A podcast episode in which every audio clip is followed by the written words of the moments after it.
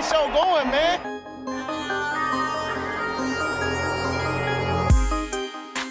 Angelo, what an interception! Steps into it, pass is caught! Diggs! Sideline! Touchdown! Unbelievable! Ihr hört Cover 3, der Podcast für Fantasy Football. Moin und herzlich willkommen zu einer neuen Folge Cover 3 der Fantasy. Entschuldigung, das war mein Handy. Ich komme noch mal rein, ja? Komm doch mal rein. Moin und herzlich willkommen zu einer neuen Folge Cover 3 der Fantasy Football Podcast. Mein Name ist Timo, an meiner Seite Björn Moin. und heute auch wieder am Start Rico. Aloha, hey. Äh, Ich habe vergessen, ich habe ja am Intro rumgebastelt, damit der Sound kommt. Das habe ich ganz vergessen. Aber ich habe ihn, ich hab ihn dann ausgeschaltet. Deswegen, hab ich, deswegen hat mich mein Handy selber gerade überrascht. Okay, gut, ja. Ähm, wir sprechen heute mit euch ähm, eine relativ knappe Folge. Wir machen eine Rückschau, damit wir nächste Woche die Vorschau auf den Super Bowl machen können. Rückschau auf die Conference Championship Games. Bin ein bisschen traurig, aber das könnt ihr euch ja alle schon denken. Schön getrunken, Björn. Lecker. Ähm, lecker aus dieser Tasse. das macht einfach Spaß. Ja, ähm, wie gesagt, Rückschau, bevor wir zur Rückschau kommen, haben wir natürlich noch die News und unsere Tipps der letzten Woche. Breaking News. Ja, newsmäßig. Wir hatten ja letzte Woche die vielen Coaches-News, jetzt sind noch ein paar dazugekommen. Ähm, die Eagles haben Nick Sirianni geholt, der war Offense-Coordinator bei den Colts. Ähm, vielleicht da auch die Verbindung drunter. Carsten Wentz hat ja unter ähm, Frank Reich gespielt und Nick Sirianni war da auch. Ich glaube, er war Quarterbacks-Coach bei den Eagles. Hoffen sich wahrscheinlich jetzt einfach eine bessere Entwicklung. Es war ja wohl auch so, wie man es aus dem Eagles-Lager gehört hat, dass auf jeden Fall ähm, es so ist, dass sie einen Kandidaten wollten, der mit Carsten Wentz weitermachen will. Also das stand wohl nie oder stand für die Owner nie zur Debatte, dass Carsten Wentz abgegeben wurde. Genau. Dann Anthony Lynn ist ja kein Head Coach der Chargers mehr, ist jetzt aber der Offense Coordinator der Lions. Schauen wir mal, was das wird. Aber sie haben ja zumindestens ein Catching, Running Back. Vielleicht wird das für Swift ganz cool. Kann ich mir vorstellen. Ansonsten dann auch wieder die Lions bestätigt, dass sie Matthew Stafford loswerden wollen, er beziehungsweise sich auf dem Trade-Block ähm, befindet und sie ihn loswerden oder was heißt loswerden wollen oder ihn abgeben würden. Da können wir ja gleich mal so ein bisschen auch eure Meinung zu hören. Ist ja natürlich nicht der schlechteste Quarterback, den man haben kann, ne? Dazu muss man sagen, es ist jetzt nicht so, die Lions wollen ihn loswerden, sondern er möchte natürlich auch weg. Ne? Also es ist so, so ein bisschen vielleicht einvernehmlich. Und ich würde sogar sagen, eher von Staffords Seite. Ja, die wollen ja halt richtig in den Rebuild gehen, ne? Und das ist natürlich für Ja. Stafford ist auch nicht mehr der Jüngste. Der will halt auch noch mal ordentlich zeigen, was er kann, ne? Und die Lions wollen halt auch noch mal was generieren für den Rebuild, ne? Zwei Jahre hat er jetzt noch, also wenn du was für ihn kriegst, äh, dann musst du ihn halt auch jetzt loswerden. Das ist richtig. Ähm, habt ihr euch schon mal so überlegt, wo er hingehen könnte? Wo würde er euch gefallen? Rico würde ja wahrscheinlich nicht bei den 49ers gefallen. Ich wollte gerade sagen, also es sind ja so ein paar Namen, die kursieren. Das wären unter anderem die Niners, die Saints, ähm, die Colts und Washington. Washington auch, ja. Ja, das sind, glaube ich, so die Top-Anspielstationen, die man so gehört hatte. Also wo ich ihn nicht sehen will, ist Washington. Persönlich. Äh, Ja, also für ihn. Ich, ich fänd Colts finde ich mega krass. Hinter der O-Line. Ja. Ähm, bei den Saints, wir hatten es ja schon mal so, ich glaube im Livestream bei NBA, kann ich mir kaum vorstellen, weil die haben ja so viel, die haben ja minus 80 Millionen Cap Space nächstes Jahr, ohne dass der Cap sinkt. Und der wird ja wahrscheinlich auch noch sinken. Also da weiß ich eh nicht, wie sie es machen wollen, dass sie überhaupt, also da müssen eh Spieler abgegeben werden. Aber, aber bei den 49ers ist die Lage doch auch nicht viel entspannter, oder? Oder hat sich das jetzt entspannt dieses Jahr? Nee, aber bei, bei den 49ers musst du sehen, wenn du, wenn du natürlich auf Stafford gehen würdest, ist klar, dass Jimmy Garoppolo gehen würde. Auch bei Jimmy Garoppolo, also es ist ja ein einziges Quarterback-Karussell. Also wenn einer geht, geht der andere dahin und so weiter und so fort. Ähm, Jimmy G gab es jetzt auch schon die ersten Gerüchte, dass er vielleicht zu den Patriots zurückkehren soll, wenn denn Szenario XY eintreten würde. Und Fakt ist, dass, dass wenn die Niners ähm, Jimmy G loswerden würden, würden sie natürlich auch entsprechend Geld haben. Und ich glaube, Stafford würde ja auf einem relativ verträglichen Cap spielen. Ne? Ich glaube, der ist beide Jahre würde er unter 25 Millionen kosten. Das ist natürlich für einen Franchise-Quarterback relativ wenig. Also wenn sie es schaffen würden, dann quasi Jimmy G wegzuschiffen, würden sie wahrscheinlich sogar noch mit einem Plus rausgehen. Also ähm, wenn, würden sie natürlich gucken müssen, dass sie den Vertrag von Garoppolo loswerden. Ja. Was es halt nicht geben wird, ne, das kann ich mir kaum vorstellen, dass die Lions sagen, wir nehmen Jimmy G. Weil warum sollen sie denn jetzt, sage ich mal, also Jimmy G ist für mich schon der schlechtere Quarterback im Gegensatz zu Stafford. Ähm, sogar eigentlich klar. Und willst du dann den, der, der kriegt ja auch schon viel Geld. Der hat ja auch damals bei den 49ers viel unterschrieben. Ich müsste jetzt lügen, was sein Cap-Hit ist, aber der wird halt auch irgendwo bei 20, zwischen 20 und 30 Millionen hängen. Das macht dann halt keinen Sinn. Dann kannst du auch Stafford behalten. Ja, absolut. Das würde nicht so Sinn machen. Also wenn es ist wirklich ein einziges Karussell, wie ich glaube, Brady hat es gerade auch schon gesagt, bei den Saints müsste man natürlich auch gucken. Bei den Saints ist jetzt nicht irgendwie Geld, was irgendwie locker gemacht wird. Wir haben uns gestern privat schon mal drüber unterhalten. Haben auch gesagt, wenn du bei den Saints das Ganze irgendwie realisieren willst, dann müsstest du wirklich sowas wie Michael Thomas abgeben, um Geld und Picks und sowas zu scha schaffen, äh, schaffen. Also da müsstest du schon echt ein bisschen was umbauen. Ähm, es bleibt auf jeden Fall eine sehr, sehr spannende Offseason. Ja, dann haben wir noch die, also die eine andere News, die an Quarterback geht. Wir hatten es ja schon, glaube ich, vor zwei Wochen mal erwähnt, dass ähm, Deshaun Watson nicht so ganz glücklich ist bei den Texans und sich auch vorstellen kann, ähm, getradet zu werden. Jetzt hat man aus Quellen, ich weiß es nicht, ob es wirklich direkt um Deshaun Watson war, aber sogar gehört, also zwei Teams, die mit in der Verlosung waren, waren die Jets und die Dolphins. Er würde aber wohl lieber zu den Jets als zu den Dolphins, was ich persönlich nicht verstehen kann. Also erstmal finde ich Miami cooler und ähm, das Team ist halt viel weiter als das bei den Jets, ne? Und dann muss man dann halt mal gucken, wo vielleicht er auch landet.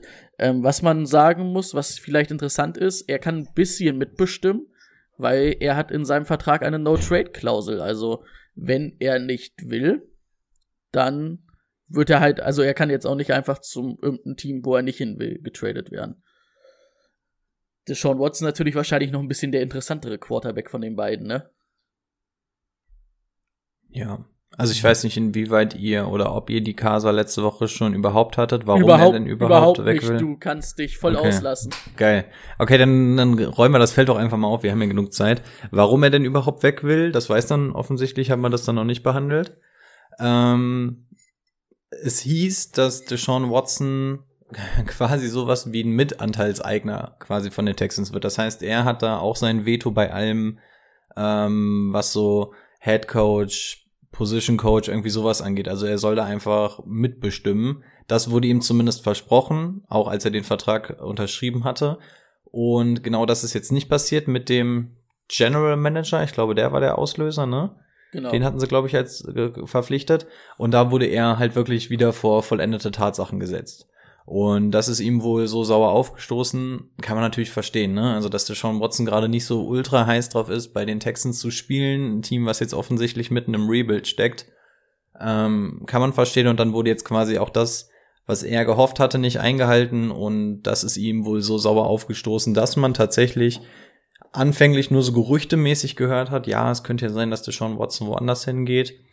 Man hört mittlerweile immer mehr, man hat sogar schon interne Quellen gehört. Man geht davon aus, dass der Sean Watson in der Offseason nicht mehr kommen wird. Also tatsächlich könnte es mehr als nur ein heißes Gerücht sein. Ähm, aber auch da muss natürlich dann jetzt mal geschaut werden, ja, wer lässt sich darauf ein? Denn natürlich wollen die Texans da auch einen gewissen Gegenwert für haben. Deshaun Watson hat gerade erst einen frischen Vertrag bezahlt.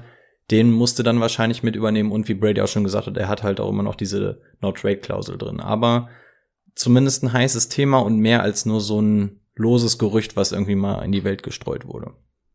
Genau. Er wollte, vor allen Dingen, sie sind ja im Rebuild ohne Picks. Das ist halt auch so eine Sache.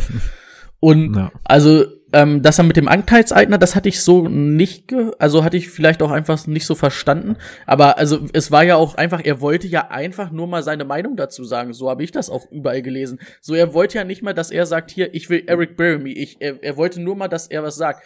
Und ganz ehrlich, du hast einen der besten jungen Quarterbacks in der Liga mit. Und den hörst du doch mal Den- an. Ja. Das ist dein. Franchise-Player. Ja, absolut. Also Anteilseigner war jetzt auch nur im übertragenen Sinne. Also Ach er so, kriegt okay, jetzt keine Kohle, das. wenn das, wenn das Team irgendwie erfolgreich ist. Aber er sollte quasi, ja, wie du gerade schon gesagt hast, ähm, sehr mitbestimmend dabei sein. Und dann können wir ja wahrscheinlich sogar drauf eingehen. Als erstes war ja das Miami-Gerücht im Raum, was sich ja offensichtlich wieder erledigt hat. Ne? Das war so die erste Woche relativ heiß. Dass da hieß, dass Deshaun Watson wohl in einem Trade mit Tour verwickelt werden könnte. Ähm, aber ich weiß nicht, ob es sich lohnt, darüber nochmal zu sprechen, weil jetzt in der letzten Woche hat man wieder gar nichts davon gehört. Ja, Wir hatten uns nur einmal den Gedanken gemacht, warum, also haben die Texans denn überhaupt was davon, wenn sie Deshaun Watson abgeben würden? Und da sind wir jetzt zu dem Ergebnis gekommen, an, an dem Beispiel von Miami, dass wir gesagt haben, naja, die Texans sind im Rebuild ohne Picks. Und das ist natürlich jetzt erstmal ein ziemlich bescheidener Rebuild, wenn du keine Picks hast. Und genau das könntest du natürlich damit generieren. Ne? Wenn du Deshaun Watson abgeben kannst, da würde wahrscheinlich multiple ähm, First-Round-Picks bei rausspringen, beziehungsweise vielleicht sowas als Gegenwert wie ein Tour plus ein paar Picks. Also das ist so der Hintergrund, warum wir auch gesagt haben, okay, aus Texans Sicht ist es vielleicht auch gar nicht so schlecht, ne? Was bringt dir dein Franchise Quarterback, wenn du den Rebuild nicht vorantragen kannst, weil du das mit den Picks versaut hast? du hast ja vor allen Dingen eigentlich nicht, du, also du hast ja jetzt nicht ein Team, wo du sagst, ein, zwei Free Agents, dann bin ich wieder ein Contender. Es wäre halt schon mal geil, hätten die überhaupt ihren eigenen First-Round-Pick, den halt auch die Dolphins haben, ne? Top 5. Ja, und dann hättest du halt schon mal zumindestens irgendwas. Aber es ist ja jetzt, wenn du dir den Kader anguckst, vor allen Dingen auch in der Defense, ähm, JJ Watt ist halt auch vielleicht schon ein, zwei Jahre. Also er ist immer noch ein guter Spieler, aber er ist halt nicht mehr dieser Gamechanger, wie er früher war, ne? Die Secondary relativ anfällig und das ist halt nix, wo du sagst, das reparieren wir die nächsten zwei Jahre, ne? Und ähm, man hat's bei dem Mic-Up in Woche 17 gesehen, da stand ja JJ Watt oder sind ja JJ Watt und Deshaun Watson vom Feld gegangen und ich finde, das hat's am besten beschrieben, wo JJ Watt sich bei Deshaun Watson entschuldigt und sagt, ja, sorry, wir haben jetzt hier ein Jahr deiner Prime ähm, verschwendet. Tut mir mega leid für dich. Und das ist es halt. Sie verschwenden halt seine beste Zeit momentan. War das nicht sogar die Woche, in der JJ Watt in der Pressekonferenz mal Tacheles gesprochen hat?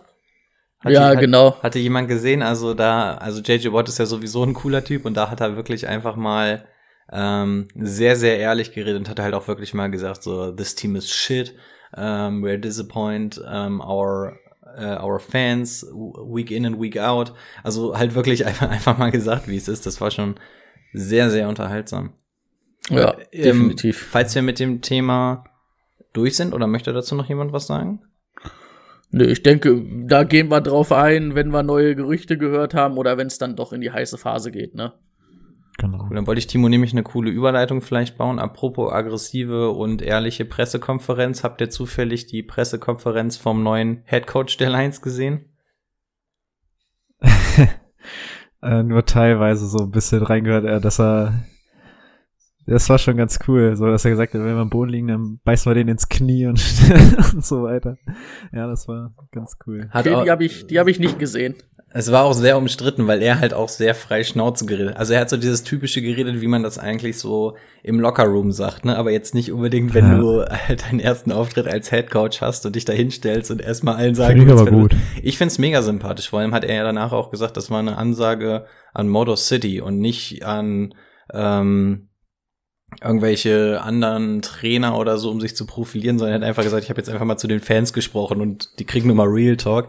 Also ich, ich fand's nur sehr amüsant. Also falls ihr es noch nicht gesehen habt, guckt euch mal unbedingt von äh, Dan Campbell heißt er, glaube ich, ne? Genau. Mhm. Schaut euch da gerne mal ähm, die Pressekonferenz ähm, an. Der der Typ sagt auf jeden Fall mal das, was er denkt. Das war sehr unterhaltsam. Ah, Also das wenn der er so weitermacht, das könnte eine lustige Saison werden mit den In Interviews. Das hat er schon immer gemacht. Also ich habe dann zufällig ein Video gesehen. Also wahrscheinlich haben sie es auch aufgrund dessen gepostet. Der war vorher ja bei den Saints und davor bei den Dolphins. Und oh, da hat er draußen bei Mike, also der Tight End war Mike up und der hat den zur Sau gemacht, weil der nicht geblockt hat. Also äh, das war echt herrlich und da hat er auch so halt wirklich einfach so freischnauze, du musst halt blocken, wenn du keine Passroute hast, blockst du für die anderen. Und Herrlich. so, ja, und dann kann ich mir vorstellen, wie die Pressekonferenz war. Aber ja. sympathisch, wenn die sich nicht verstellen, finde ich das besser, als wenn sie sich dann immer verstellen. Ja, Klar.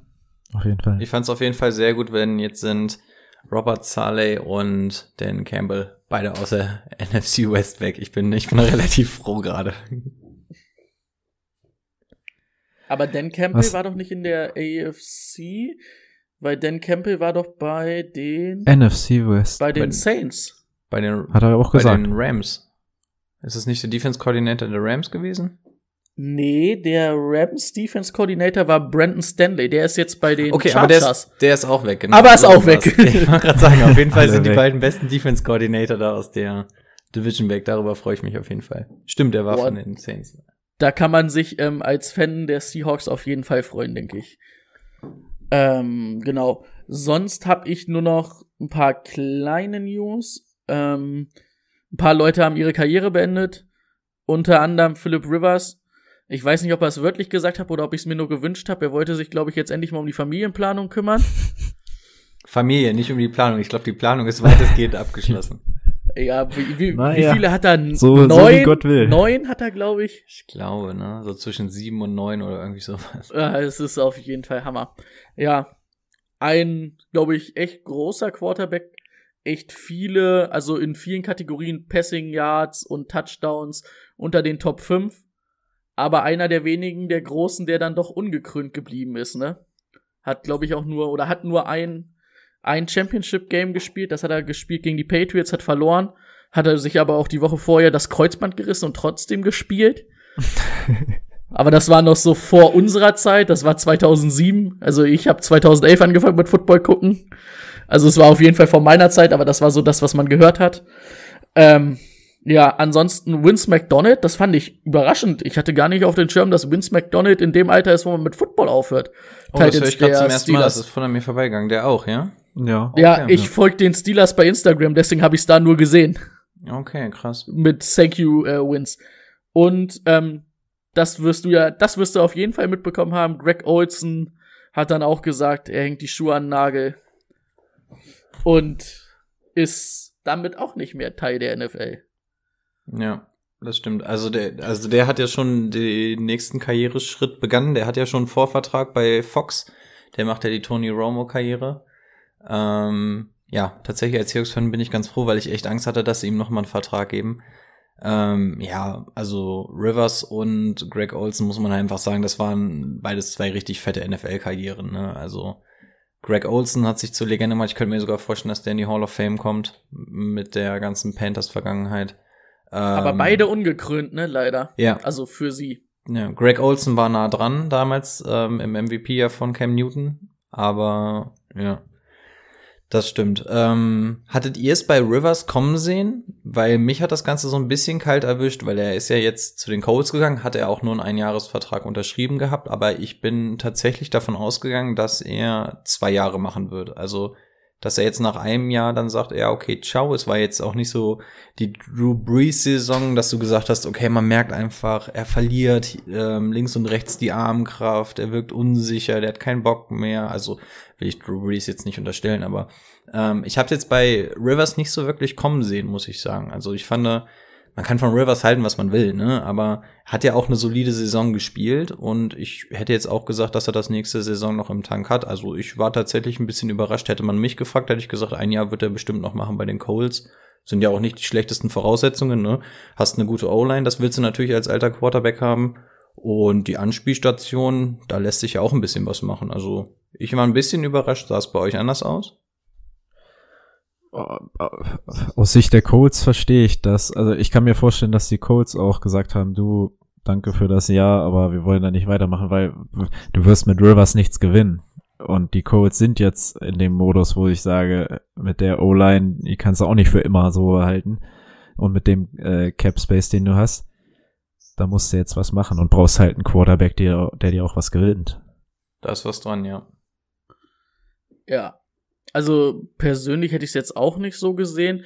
Was man so im Nachhinein ja ein bisschen gehört hat, war, dass er gesagt hat, er wollte jetzt abtreten in einem Jahr, wo er gesagt hat, ich konnte noch Football spielen. Er wollte wohl nicht, dass man irgendwie so, dass nach der halben Saison, dass er die Bälle nicht mehr werfen kann und sich dann da so durch die Saison stuckelt, sondern er wollte abtreten, dass er sagen kann, hier, ich kann noch, ich kann noch vernünftig spielen. Bisschen schade. Ja, ist ja auch okay. Ich fand ihn immer einen geilen Trash-Talker. Ich, äh, mein Lieblingsvideo ist, wo er, glaube ich, von Yannick Gaku ähm, umgehauen wird nach dem Wurf. Nein, nein, ja, Touchdown. Ja, er, er, er, er hat ja nie geflucht, das war ja immer lustig, ja. aber er einfach so nur an ihm vorbeigegangen, ja, 90 ja, Touchdown. Und ey, das, das fand ich immer lustig, weil er halt auch nie was Böses gesagt hat. Er hat halt immer nur dumm rumgelabert. Ja die Woche das Video, was bei NFL rauskam mit diesem Dead Gummit, was er immer gesagt hat als als Goddammit ja. Ersatz. Das war auch lustig. Ja, war schon, also ich glaube, er war nicht der angenehmste Spieler. Er war schon ein ziemlicher Trash Talker, nee. aber ja. Ähm, ja, natürlich schon ein Charakter, der da verloren geht der NFL, aber ja, das stimmt. Ah, Nein, nein, Und das war vor allem auch eine Gaku, wollte ihm hochhelfen und selbst der Schiri ja. sagt so verwegen, so, sag mal, was ist, was ist denn dein Problem gerade? Er steht da nur, nein, nein, ja, Touchdown. und läuft dann einfach nur weg, so, ja, alles klar, Stinkstiefel. oh, das ist auch, oh, ja, herrlich. Ja. Auf jeden Fall wird, wird da was fehlen in der NFL. Ja. Und wir haben eine offene Position auf Quarterback, die besetzt werden muss und wir haben Stafford in dem Zusammenhang zum Beispiel schon genannt und man muss auch wirklich sagen, wer da hinkommt und jetzt auch, um mal wieder den Bogen zum Fantasy zu ähm, schlagen, das kann natürlich echt interessant werden. Ne? Du hast da zwei fähige Running Backs, gucken, was mit Marlon Mack nächstes Jahr ist, der aus der Verletzung kommt. Und du hast eine extrem gute O-Line. Ne? Du hast mit T.Y. Hilton auch eine, einen fähigen Receiver. Also die, der Quarterback, der da hinkommt, ist auch aus Fantasy-Sicht gar nicht mal so uninteressant. Deswegen wäre gerade so ein Stafford wäre natürlich schon echt sexy, wenn der da landen würde. Also eine Position, ähm, ein Team, was man auf jeden Fall beobachten kann in der Offseason. Ja, ähm, ich hatte zumindest nur mal so ein, zwei Sachen gelesen, dass ähm, die Colts wohl nicht mit Marlon Mack verlängern wollen. Also er ist ja Free Agent. Natürlich hat ähm, Jonathan Taylor auch einfach eine sehr gute Rookie-Saison gespielt. Ähm, von daher vielleicht einer, der auf den Free Agent-Markt kommt und ist ja kein schlechter. Nee. Bei dem waren wir doch so traurig, als Jonathan Taylor dahin gedraftet wurde, ne? Ich glaube, das hatte insbesondere dir das Herz gebrochen, weil du ihn, glaube ich, als Owner hattest vor zwei Jahren oder so und er dir gute ja, Dienste äh, erwiesen hat. Fand ich echt einen der unter, unterschätztesten oder ein sehr unterschätzter Running Back. Der hat echt gute Sachen geliefert. Er war halt immer mal angeschlagen. Das Jahr, wo ich ihn hatte, hat er sich Gott sei Dank entschieden durchzuziehen. Alles klar. Danke, Rico. ich wollte nur, dass der Alert mal losgeht. Oh, da kommt ja sogar ein Bild. Das ist ja noch verrückter. Ein Touchdown-Bild der Ravens. ah, verrückt. Ähm, ja, genau. Jetzt hast du mich gerade ein bisschen rausgebracht. Guter Sorry, Mann, der, der, der Marlon Beck. Ja klar, du hast es ja vorher schon angekündigt, dass du es wolltest. Ich, ich, ich wollte, ich wollte auch mal aussehen, wie so, ich wollte mal sehen, wie so ein Alert aussieht. Also für jeder, der sich eben bei Spotify oder so jetzt gerade wundert, was los war, ich habe ein bisschen Couch bei Twitch gemacht, eventuell. Ja. Ähm, ansonsten, genau, das mit den Karrierenenden hatten war. Bill O'Brien wird nächstes Jahr nicht in der NFL sein. Äh, ich verstehe gar nicht, wie das passieren konnte. Der wird nämlich neuer Offense Coordinator der Alabama Crimson Tides, also der Alabama Universität. Ich weiß auch nicht, wie er es dahin geschafft hat, aber äh, wahrscheinlich naja, Kontakte. Man muss ja sagen, hat er keine Führungsposition. Ich, ich wollte gerade sagen, also er, als Coach ist er ja gut, ne? Er darf halt nur niemals in Richtung GM oder sowas gehen, ne? Als Coach war er ja auch bei den Texans jetzt nicht unbedingt der schlechteste. Also nur die Sachen, die ja, er als stimmt. GM verzampft hat, die waren halt wirklich sehr, sehr grenzwertig. Ja, aber vielleicht ist es gar nicht schlecht, dann einfach mal wieder einen Schritt zurück zu, äh, zu setzen und dann nochmal neu anzugreifen, vielleicht in der NFL. Ja, ja, was ich finde, was du auch so letztes Jahr gemerkt hast oder so die letzten zwei Jahre, dass jetzt so langsam diese ganzen etwas älteren, ausgediegeneren Coaches so ersetzt werden durch die Jungen, ne? Durch einen Robert Sala, durch einen Dan Campbell, so dass man mal diese neuen Coaches auch in der NFL hat. Früher waren es ja immer so gefühlt fünf Coaches, naja, es waren mehr als fünf Coaches, weil wir mehr als fünf Teams hatten, aber die dann immer, wenn sie entlassen wurden, einfach zum nächsten Team gegangen sind, ne? Das sein Trainer entlassen hatte die dann einfach getauscht haben. Und der Trend setzt sich irgendwie weiter fort, dass die NFL weiter auf junge Coaches geht, offensiv orientierte Coaches, so ein bisschen diese College-Philosophie so ein bisschen in der NFL zu verbreiten. Den Trend, den wir ja jetzt schon seit ein paar Jahren sehen, scheint sich auch mit den Verpflichtungen, die man jetzt bisher hat, ähm, fortzusetzen. Genau. Ja, und dann die letzte News von mir. Die Steelers haben Dwayne Haskins geholt. Ist vielleicht auch so ein kleiner Fingerzeig, dass Big Ben vielleicht doch nicht mehr weitermacht. Timo und ich hatten es letzte Woche mal gesagt, wo man ihn auf der Bank sitzen sehen hat nach dem Spiel. Das sah mir auch nicht danach aus, dass er wiederkommt. Und da fällt mir ein, ich habe es mir nicht aufgeschrieben, aber die Steelers haben ihren Offense Coordinator entlassen. Ich weiß nicht, wie er heißt. Ich habe es gerade nicht auf dem Names, aber die haben, den haben sie auf jeden Fall entlassen. Aber das war auch ein alter Weggefährte von Big Ben. Vielleicht auch ne ein Finger zeigt, dass Big Ben dann nicht mehr da ist. Hm. Eigentlich ein smarter Move, oder? Also ich finde, wenn der, ja, wenn der Drain also die Steelers, ja, yeah. ja, die Steelers geben einem jungen Quarterback eine zweite Chance, ob er sie verdient hat oder nicht. Aber dass er Talent hat, ja, die Offense sieht gut aus. Also da hat er auf jeden Fall mehr Potenzial als bei Washington. Was ja für so einen jungen Quarterback auch nicht das Verkehrteste ist. Also, ja. Ja, die einzige Problem war ja ein bisschen seine Professionalität, ne, die man so ein bisschen in Frage stellt. Aber man muss natürlich auch mal sagen, er war ja nur ein Jahr Starter überhaupt im College. Und er musste dann in seiner NFL-Zeit zwei komplette unterschiedliche Offense auf einmal wieder umsetzen oder dann nochmal zwei Offense lernen, ne? Nachdem er das eine Jahr die andere hatte, kam Ron Rivera und hatte wieder eine andere. Also war ja auch nicht das leichteste für ihn, aber ich finde den Move auch smart. Erstmal, der wird wahrscheinlich relativ günstig sein. Ja. Und man kann es erstmal sich angucken. Und dass Drain Hodgins, nee, wie heißt der? Doch, Hodgins nicht die, die, die Antwort auf Quarterback sein wird, ist es, denke ich, auch klar. Ist das der, ja. der mit dem Entenlockruf? Ja, genau. Der ist der, zu der den Rams gegangen. Der ist nicht mehr bei Ach den so. Steelers. Den haben sie dann ah, in dem Zuge. Mason, Mason Rudolph haben sie noch im Angebot, aber das ist jetzt auch nicht so prickelnd. Ja, Mason Rudolph, ich weiß nicht, ob du den zweimal im Jahr gegen Miles Garrett spielen lassen willst. ich weiß nicht, wie oft das noch gut geht. Also ich, ich denke auch, also ähm, macht auf jeden Fall Sinn als Steelers, du hast ähm, eine kleine Versicherung. Falls Big Ben jetzt aufhört, könntest du ganz zur Not mit Dwayne Haskins eventuell starten. Wäre jetzt nicht geil, aber du kannst ihn dann vielleicht auch ein Jahr hinter Big Ben noch mal ein bisschen lernen lassen. Du zahlst für den nichts. Er, er bringt ja was mit, ne? Du musst jetzt nur gucken, ob er das auch wirklich auf NFL-Niveau liefern kann. Kannst jetzt machen, hast keine Picks dafür bezahlt, der Junge kostet nichts. Mike Tomlin wird ihn, glaube ich, ganz gut im Griff haben, ist nicht der schlechteste Coach, auch ein Locker-Room-Guy. Ähm, könnte mir vorstellen, dass er dann seine Professionalität so ein bisschen in den Griff bekommt. Ich finde den Move eigentlich an Steelers Stelle ziemlich smart und finde es auch ganz gut, dass Dwayne Haskins zumindest noch mal eine Chance bekommt. Für in der Definitiv. NFL. Definitiv. An der, an der Stelle kann man ja einmal ganz schnell sagen, nur weil ich die ersten Saiyajins im Chat sehe, ähm, Timus Emote ist auch heute fertig geworden, also der kommt dann auch demnächst. Stay tuned. Das muss ich mir ja noch einen überlegen. Ah, ja, du musst ja, auch noch, ja. Ja. Ich glaube, dann sind wir mit den News durch. Ich glaube, das war das längste News-Segment, was wir jemals hatten. Ja, allerdings. Ich hätte noch. Ich hätte noch. ähm, ganz, ganz schnelles Ding. Ähm, damit können wir dann auch den Bogen schlagen zum, zum anstehenden Super Bowl. Ähm, und zwar, wer es gestern mitbekommen hat, Eric Fischer, Left Tackle von äh, Kansas City, verletzt. Ähm, die Vermutung war gestern schon, dass es wohl die Achillessehne ist, die durch ist. Heute kam die Bestätigung, Achillessehne ist durch.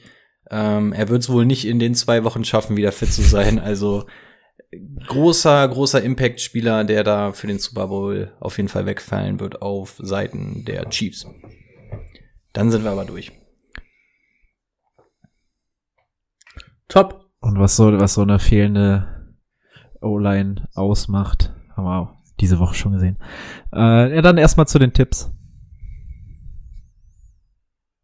Obwohl, das möchte ich auch nicht. Ich möchte jetzt die Ansch Darf ich aussteigen? Nee, nee, nee, Stelle? nee, nee. Du wolltest hier deine Tipps machen. Mann, Mann, Mann. Ja, ähm, Timo und ich haben auf jeden Fall getippt. Rico hat gesagt, er hat auch getippt vor dem Spiel. Die Tipps habe ich aber noch nicht gekriegt. Die wird er uns gleich sagen. Ja, Ähm, okay. bei, Ich weiß sie noch bei aus dem Buck- Kopf. bei Bucks gegen Packers. Ich habe ein 30 zu 27 für die Bucks getippt. Timo hat natürlich auf die Packers getippt mit 23 zu 32. 31 26 für die Bucks ist dann der Punkt für mich. Was hatte denn, was hättest du denn getippt, Rico? Ich hatte mir hier aufgeschrieben, warte, Zettel liegt hier. Ähm, ich hatte 32, 27 für die Bugs getippt. Damit müsste ich die Differenz zumindest haben, ne? Es gibt dann, glaube ich, extra Punkte. Nein, ich habe meine Tipps, ich habe meine Tipps versaubert, das, das zählt nicht. Aber, aber ich, ich spiele natürlich trotzdem mit, von daher ähm, schließe ich mich dann mit den 5 Euro hier in unsere, in unsere Foundations jeweils. Schließe ich mich natürlich trotzdem mit an. Das, das kriegen wir hin. Und dann haben wir ja am Super Bowl noch mal die Tipps. Da können wir vielleicht noch was Verrücktes machen, irgendwie Kickoff noch mit reinnehmen oder so.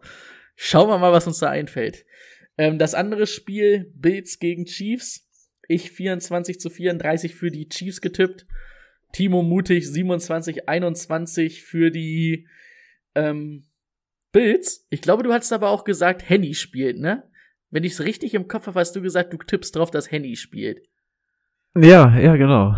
Ja, äh, ist, ist dann leider nichts geworden, weil Henny nicht gespielt hat. Ja, das war ja, das war ja merkwürdig. Also 24, 38 ausgegangen, keiner die Differenz getroffen. Ähm, du nicht mal den Spiel, nicht mal den Sieger. also, In beiden Spielen. also diesmal klarer Punktsieg für mich.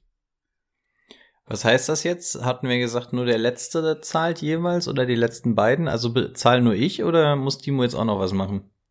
Ich habe Ich glaube, beim letzten Mal hatten wir 250, 250, ne? Okay. Weil, Na Ja, gut, ich dann glaub, machen, so. machen wir das. Dann geht das in die, in die ähm, Brady Foundation. ja. da wird da wird richtig was geiles rausgesucht zum Spenden. Das wird Ähm. so eine Hosentaschentransaktion. Ja, dann Timo.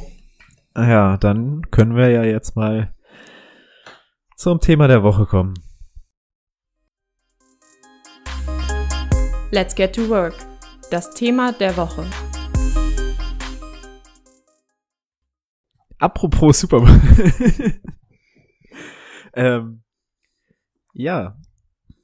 Falls ihr es noch nicht mitbekommen habt, wir hatten ja, glaube ich, ein, zwei Mal schon drüber gesprochen, dass wir sowas in der Art vorhaben werden. Dafür wird es nachher dann auch noch einen Instagram-Post geben, wenn diese Folge vorbei ist.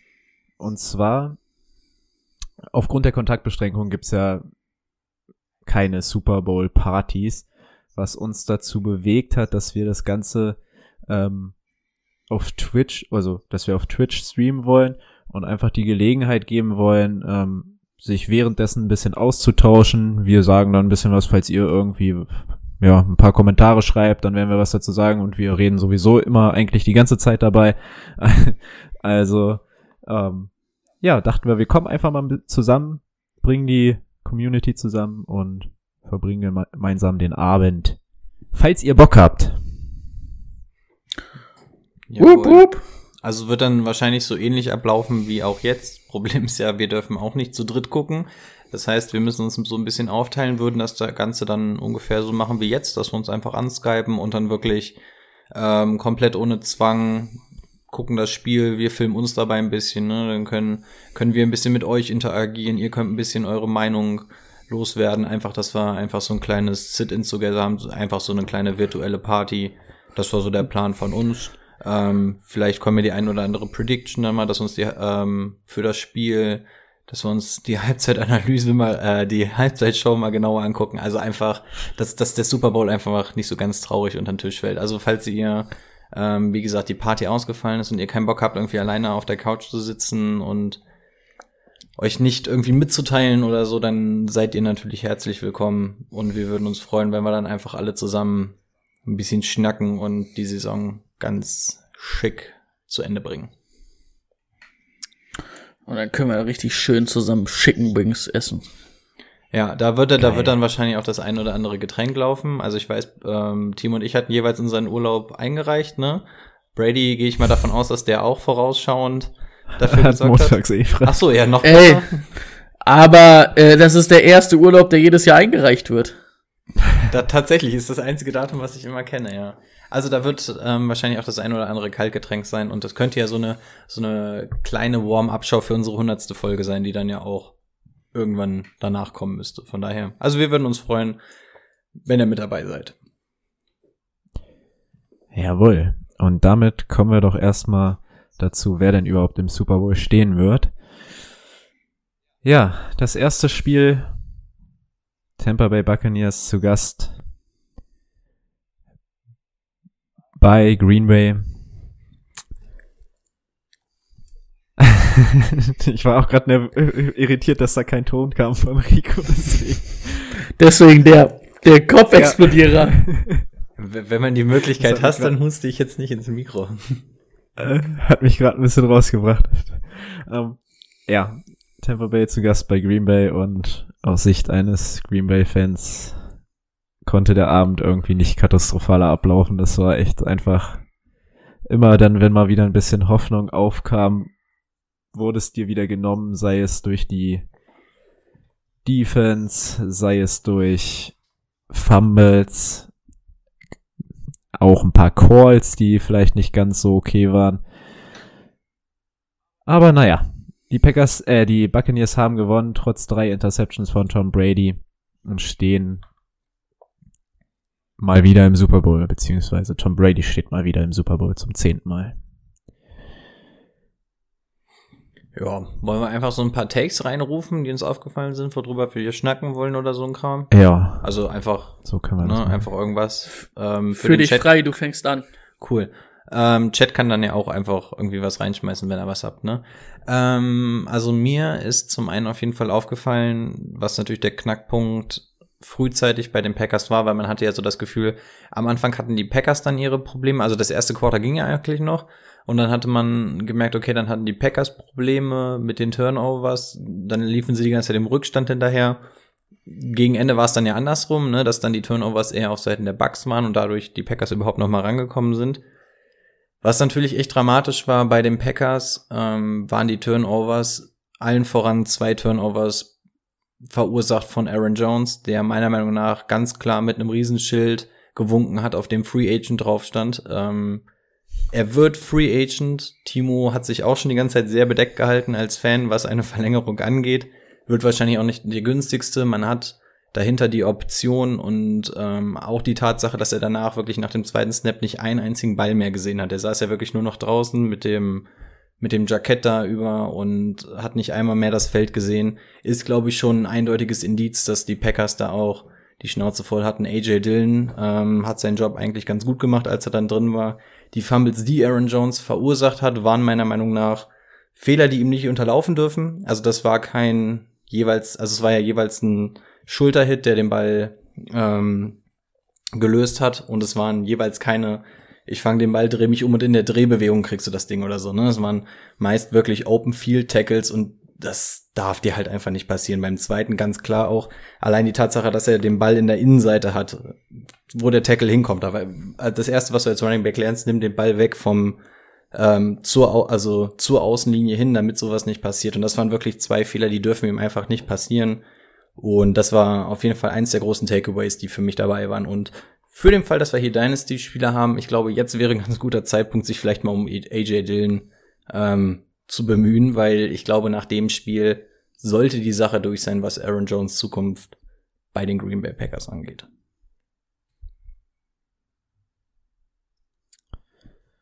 Ja, also das habe ich ja schon die ganze Zeit gesagt. Äh, erstmal, zweiter Vertrag von Running Backs ist immer schwierig. Kannst du immer, also liegt man in den meisten Fällen falsch mit und dann, gut, er hat jetzt schon den Agent gewechselt zwischenzeitlich, aber er wird zu viel verlangen für das, was ähm, auch ein anderer Running Back liefern kann. Klar, einer der besten Running Backs die letzten Jahre überhaupt, was den äh, Yards per Attempt Schnitt angeht. Ich glaube in jeder Saison über fünf Yards im Schnitt, dadurch natürlich auch bei 5,4 oder sowas. ähm, fängt gut die Bälle, aber ich glaube, das ist es einfach nicht wert. Auch die Packers haben Cap-mäßig einiges an Problemen, wenn jetzt der Cap tatsächlich gesenkt wird. Wird es, also ist, ist da nicht viel Spielraum und ich kann mir nicht vorstellen, dass du jetzt sagst, gut, kommen wir auch gleich noch drauf, ähm, wenn Rogers bleibt, dass, dass man jetzt das Geld unbedingt in Aaron Jones steckt, anstatt äh, andere Schwachstellen final ausgleichen zu können. Also, ja, ich halt, halte immer noch viel von Aaron Jones und das war halt ein scheiß Spiel, war danach ja auch verletzt. Ich glaube, deswegen war er auch draußen, also sah zumindest so aus. Oder er hat's halt gemacht, weil er zweimal gefummelt hat und meinte, oh, jetzt habe ich hier eine Verletzung. Daran lag das. Ähm, ja, aber ja, ich bin da auch eher skeptisch, auch wenn ich viel von ihm halte. Ja, werden wir dann sehen, ne? Was halt auch der brutale Unterschied ist, ich weiß gar nicht, es kam ja zwischendurch auch eine Einblendung. Die Bugs machen dann halt nach den Turnovers auch einfach die Punkte, ne? Das macht, ja. das haben die Packers dann halt nicht gemacht und das ist dann halt der große Unterschied. Ich fand, sie haben auch deutlich ähm, den Backup Tackle, der für Bacchiadi gespielt hat, deutlich angegriffen. Mm, und Mist, Shaq Barrett, Shaq Barrett und auch John Pierre Paul ein richtig gutes Spiel gehabt. Was hatten sie dann am Ende? 5-6, glaube ich. Ich mir irgendwo aufgeschrieben. 5-6. Und ich fand auch, dass sie es eh allgemein ultra aggressiv gespielt haben. Ähm, viel Doppel-Coverage gegen ähm, Davis, äh, gegen Davis. Gegen Adams, Entschuldigung. Mhm. Ähm, und ich finde, viele Big Plays haben sie halt nicht zugelassen. Ne? Auf der anderen Seite die Bucks halt da waren die Big Plays da. Ja, sind wir schon beim nächsten Thema. Kevin King. Auch eine tragische Rolle an diesem Abend. Also, da wurde ein Hype drum gemacht, dass Kevin King jetzt doch gerade so spielen kann. Äh, dass er gerade so spielen kann, hat man, glaube ich, gesehen. Also, nee, daran lag es nicht. Das war einfach schlechte Entscheidung auch von ihm. Beziehungsweise auch vom Defense Coordinator. Ähm, ja, zwei Touchdowns, die definitiv bei ihm lagen. Gut, gegen Mike Evans ist schwierig, in der Endzone oder in der Redzone das zu verteidigen. Aber der andere kurz vor der Halbzeit, dieses lange Ding, ich meine, wo soll der Ball sonst hin? Wo soll der Ball hin, an, als lang auf Scotty Miller oder lang auf Chris Godwin? Und wenn Chris Godwin gegen Jay Alexander spielt, dann gehst du halt auf andere Seite und dann stellst du dich da tief hin, anstatt dann auf einmal vorne den irgendwie dazu zu decken. Das, das verstehe ich nicht. Also kann, kann mir gerne einer mit mehr Football-Fachverstand erklären, wieso Kevin King da vorne rumdümpelt, wenn er doch viel langsamer ist als ein Scotty Miller. Ja. Die, die, Aber die Frage, die sich mir schon gestellt hat, ähm, wir haben ja hier einen halben Experten als Defense Back. Ähm, warum spielt man da nicht mit zwei, drei tiefen Safeties. Man weiß, entweder, also sie haben ja nicht ja. mehr viel Zeit. Entweder es kommt jetzt das lange Ding oder das Ding wird weggeworfen und die schießen Feed Goal. Und wenn man Feed Goal kriegen, von mir aus. Aber das war ja. ja auch so ein bisschen so der Moment, wo das Game so ein bisschen entglitten ist. Also das war halt schon so ein Turning Point, wo man sagt, ah, das ist äh, ärgerlich. Das darf nicht direkt vor der Halbzeit mit einer Sekunde auf der Uhr passieren. Ähm, ich habe mich gestern auch mit Timo schon drüber unterhalten. Also ich habe ihm auch schon direkt geschrieben. Ich glaube nicht, dass der Call an sich ein Problem war. Ich habe ich hab die Formation und so wäre es jetzt nicht vor Augen, aber an sich wo, haben die Cornerbacks sehr tief gespielt. Ich glaube, es war auf jeden Fall nur ein Single High Safety. Das ja, ja, ich glaube, ich glaube, sie haben eine verdeckte Cover 3 gespielt. Ich glaube, dass sie den Free Safety in der Mitte gelassen haben und dass die Corner jeweils sich tief fallen lassen haben, weil du hast auch bei King gesehen, dass er ich glaube, sechs, sieben Jahre wegstand und sich dann tief hat fallen lassen. Lukas, du weißt wahrscheinlich Bescheid, Green bei, bei den Steelers.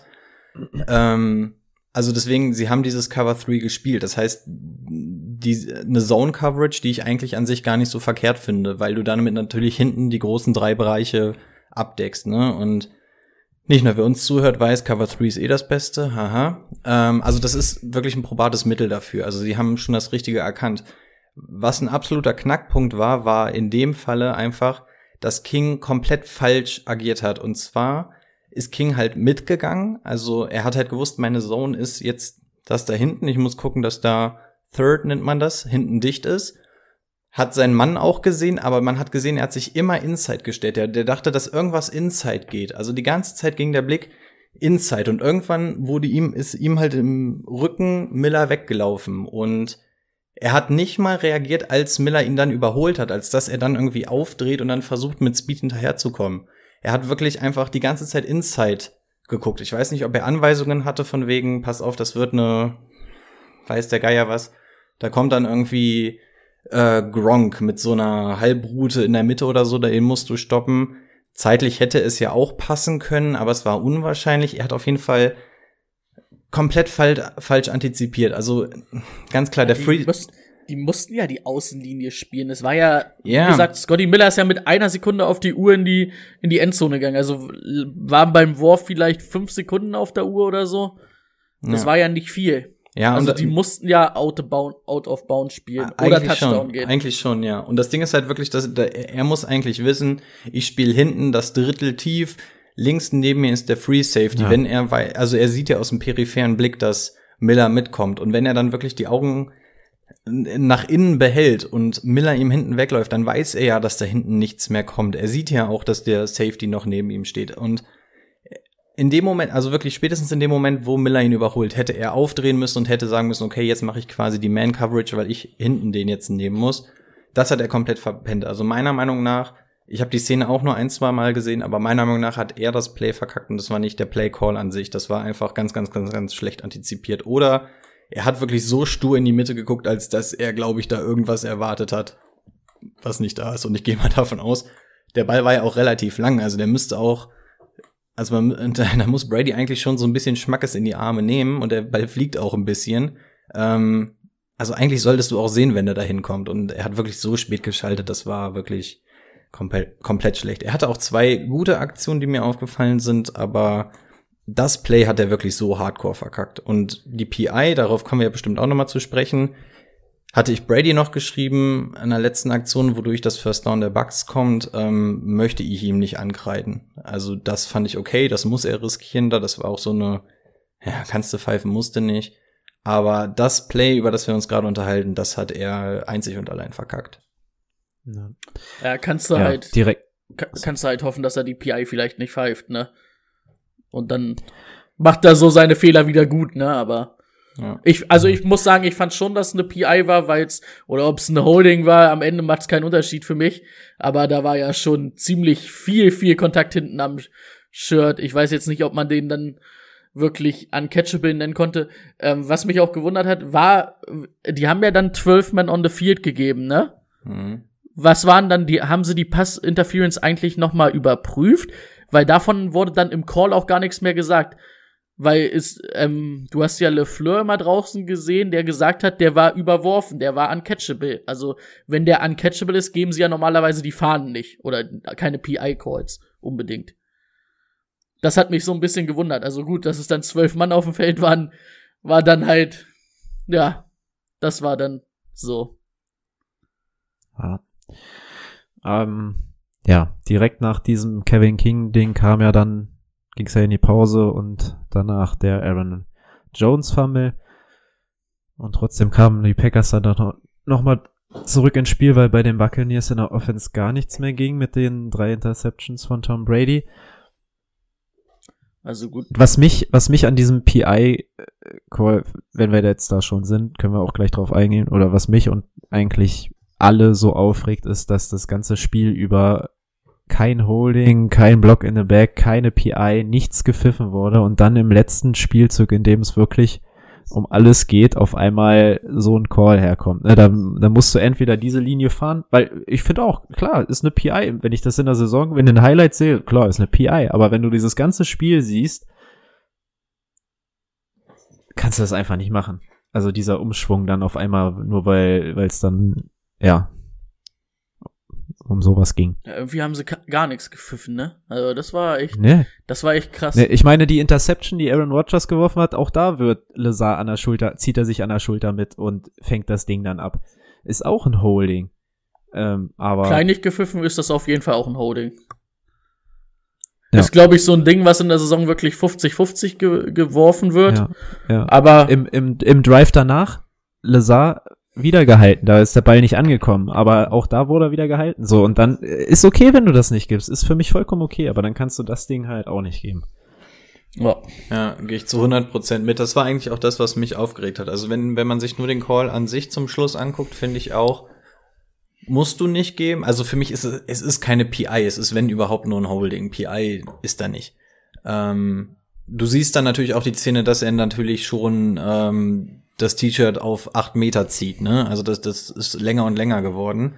Aber wie Timo auch schon gesagt hat und Brady gerade auch nochmal, ähm, du kannst nicht wie lange geht ein, geht ein Spiel? 60 Spielminuten, du kannst nicht 85, äh, 58, ähm, 58 Minuten das gar nicht pfeifen, alles was genau in dem Rahmen ist und dann auf einmal bei der letzten Aktion dann auf einmal so, das, das ist halt einfach das, was diesen ekligen Beigeschmack gibt, ne? Wir kennen es auch vom Fußball, ne? Du lässt viel laufen oder so und dann wird so eine Kleinigkeit dann irgendwie aus 17 Metern vom Tor, ich erinnere an das Fahrradspiel, mein angebliches Foul, ähm, sowas wird dann auf einmal, weißt du, und das ist halt spielentscheidend. Das ist halt auch das, was mich ein bisschen stört an sich. Finde ich es okay, dass man das gibt. Ähm, muss man nicht, kann man aber absolut machen. Aber wie gesagt, diese rote Linie, die hat mir da auch total gefehlt. Das war das eigentlich Nervige an der Aktion. Ja. Also das, ich sag auch ganz ehrlich, die Packers hatten genügend Chancen durch die ganzen Turnover dieses Spiel irgendwie für sich zu entscheiden. Klar, aber es kommt halt an alles irgendwie zusammen, was das Ganze dann so ein bisschen ärgerlich macht. Gab, gab es nicht sogar noch einen zurückgepfiffenen Pick? War das nicht auch noch in dem Spiel? Ja, ne? War da nicht noch Nee, das, das, Nee. das war, das war bei unserem Mettenspiel, Mäuschen. Nein, das war bei dem Menschenspiel. stimmt, ich wollte gerade sagen, das Six. Das stimmt, wir haben die Spiele nämlich, ja, da habe ich nämlich mit Jair Alexander da das Ding geholt. Ich wollte gerade sagen, so war da nicht noch Nee, das, irgendwas? das, das, das, das war, also Jay Alexander habe ich als Receiver angeworfen mit Tom Brady, das ist richtig. Stimmt, Aber das war, das war bei Chiefs gegen Dings. Chiefs gegen Bills. Ah, okay, siehst du, dann, dann weiß ich, wieso ich das durcheinander bringe. Okay, dann ist das noch aus der Madden-Partie, stimmt. Aber er hatte, er hatte, er hatte es noch in Erinnerung, das ist gut. Ich wollte gerade sagen, ich, ich, ich konnte es auch nicht zuordnen, gerade wann oder wie das war, aber irgendwo schwirrte mir gerade im Kopf rum, war da nicht noch irgendwo ein Pick Six, der wegen irgendwas Rough in the Passer, jetzt weiß ich sogar, weil du mit Josh L. noch umgerannt hast oder sowas. Irgendwie sowas. Nee, du hast, du hast oder Patrick ich mal Holmes umgerannt. umgerannt und deswegen so, ja, okay. Ja. Okay, letzte Szene des Spiels. Oh, jai, da, äh, da bin ich mal gespannt, was du jetzt so sagst. Führ uns erstmal rein, führ uns also erstmal wir rein, wissen, damit alle ich Bescheid wollte gerade sagen, äh, Packers ähm, waren acht Punkte zurück. Es waren noch zwei Minuten und ein bisschen was auf der Uhr. Man hatte noch alle Timeouts. Hat es in drei Versuchen aus acht Yards nicht in die Endzone geschafft und entschied sich dann, das Field Goal zu kicken. Erstmal zum dritten Versuch. Verstehe ich nicht, wieso Rogers da nicht drei, vier Yards gut macht. Dann hat er auf jeden Fall den Wurf im vierten. Äh, ich kann LeFleur verstehen. Aufgrund der Defense-Leistung in der zweiten Halbzeit, die gezeigt haben, okay, wir kriegen die hier, wenn die ein First Down kriegen, okay, aber die kriegen, wir können es schaffen, dass sie hier keine zwei First Downs kriegen. Und dann haben wir hier noch unsere Chance. Na, naja, da muss ich, da will ich ein bisschen reingrätschen, weil du musst natürlich sagen, ist der Bugs ähm, Returner nicht ganz unsmart. Ich meine, es ist smart, dass er auf den Boden geht, aber da muss ich die Uhr im Auge haben. Ja, gut, das war, Da, das war dumm. da ja, muss ja. er, da muss er auf jeden Fall die Two-Minute-Warning rausholen. Und Ja, dann ist es ein First Down, was die machen müssen. Also, ich bin ganz deiner Meinung, Rogers hätte da nicht werfen dürfen beim dritten Down. Entweder er geht noch ein paar Yards oder er probiert sogar in die Endzone, Ja, was vielleicht auch möglich gewesen wäre. Und selbst Ja. wenn du im vierten das Ding nicht machst, dann hast du die an der eigenen, an der eigenen, in der Ja, eigenen gut, Endzone und dann bringst du halt, dann sagst du halt, ich bring jetzt alles, was ich hab, auf Brady und zur Not hole ich mir einen Safety oder der wirft den Ball halt dreimal ins Aus ähm, und ich krieg den Ball nochmal. Aber so, ja. Ja, ich hab's aber in dem Moment, muss ich sagen, habe ich's Rogers auch nicht zugetraut, diesen Ball in die Endzone zu werfen. Wie, das, wie dieses Spiel gelaufen ist mit diesen drei Turnovern, dass er da nichts auf die Reihe bekommen hat. Auf einmal kommt er in die Red Zone, kriegt, kriegt dann First and Goal und schafft das in drei Versuchen dann nicht irgendwie einen Ball an Mann zu bringen, weil die Defense halt auch echt Druck gemacht hat und dran war. Also ich hab's ihm in dem Moment auch nicht zugetraut und hab hatte ein bisschen mehr Hoffnung auf die Defense, aber ja, wenn wenn du es so sagst, äh, gut, er hätte da das Two-Minute-Warning rausnehmen können und dann wäre es echt schwierig geworden. Weil So war die Chance noch da. ist dann halt ein First Down, was dir halt das Spiel dann nach Hause bringt. Ja. Ja, Brady hat im Endeffekt gerade ganz gut wiedergegeben, was ich gestern auch schon ähm, Brady geschrieben habe. Also ich, ich sehe es ähnlich wie Timo. Ich war, also ich bin komplett davon ausgegangen, dass sie den vierten ausspielen. Für mich stand gar nicht zur Debatte, dass die den Kick machen. Ähm, ähnlich wie Timo hatte ich auch den Gedanken, boah, ich weiß nicht, ob er den jetzt gerade macht, weil gerade in den letzten vier Versuchen ähm, wirkte Tampa sattelfest. Also ich hätte jetzt auch nicht gesagt, na klar, macht Rogers den im vierten Versuch, gib ihm. Aber auch wie Brady gerade schon gesagt hat, du, du standst an einer 6 oder sowas. So, wenn, sofern es keine Interception wird, nagelst du sie danach an einer 6, 7 fest oder so, ne? Dann guckst du, dass du ähm, Brady die kurzen Routen wegnimmst. Du hast noch alle drei Timeouts. Du brauchst nur acht Punkte. Wenn du die jetzt nicht in diesem, im besten Falle machst du sie jetzt mit diesem Drive, indem du den vierten ausspielst. Best Case, machst, machst den Touchdown, bumm, läuft. Ähm, worst Case, okay, Worst Case wäre eine Interception, aber Worst Case, du schaffst den Touchdown nicht, dann beginnen die Bucks nun mal an der 6. Dann hast du aber genau dasselbe Prinzip quasi, als wenn du das Field Goal kickst. Der einzige Vorteil, den du hast, wenn du das Field Goal kickst, ist, dass du, wenn du da, wenn du gewinnen, danach, wenn du den Ball genau, wenn solltest. du den Ball bekommen solltest, hast du bessere Chancen. Aber von dem Szenario sollte man da meiner Meinung nach überhaupt nicht ausgehen. In erster Linie geht es erstmal darum, dass du dieses Spiel zurückgewinnst. Und wie gesagt, die beste Chance war für mich, ähm, mach das Ding. Im besten Falle, wie gesagt, hast du das Teil. Ansonsten hast du sie so nah an der Endzone, dann guckst du, dass du sie da stoppst, was du ja sowieso machen musst, wenn du den ähm, Kick ma das Field Goal machst, weil Onside Kick brauchen wir uns nichts vormachen, funktioniert eh nicht, außer das eine Mal jetzt bei den Bills ausgerechnet. Ähm, ja, deswegen fand ich die Entscheidung nicht smart und ähm, ich weiß nicht, ob ihr die Pressekonferenz dazu gesehen habt mit Aaron Rodgers. Ich glaube, der Nee, war jetzt leider noch auch, nicht. der war auch nicht so 100% begeistert davon, aber da er hat ja Timo nur, glaube ich, 100% gesagt, es war nicht seine Decision, ne? Hat er, glaube ich, also das habe ich Ja. überall gelesen. Ja, aber Timo hat auch gerade schon angekündigt von wegen Zukunft Green Bay und so, deswegen gehe ich mal davon aus, dass Timo die Pressekonferenz gesehen hat, ne? Dann, Ja. dann würde ich dir das Wort überlassen. Also, Darf ich noch Ich einmal das- kurz vorher, dann, Ja. dann kannst du das mit der Pressekonferenz zumachen. Ähm, was dann auch die Frage ist, wenn Lafleur ihnen das nicht zugetraut hat, den vierten Versuch zu verwenden, ne? Was hat er sich denn dann gedacht? Wir schießen jetzt das Feed Goal, stoppen die, die panten und dann geht Aaron Rodgers noch mal 60 Yard innerhalb von einer Minute ohne Timeouts das Feld runter und macht's dann? Also das ist ja auch die Frage. Wenn, dann muss ich meinem Quarterback doch gleich vertrauen, oder nicht? So, meiner Meinung nach.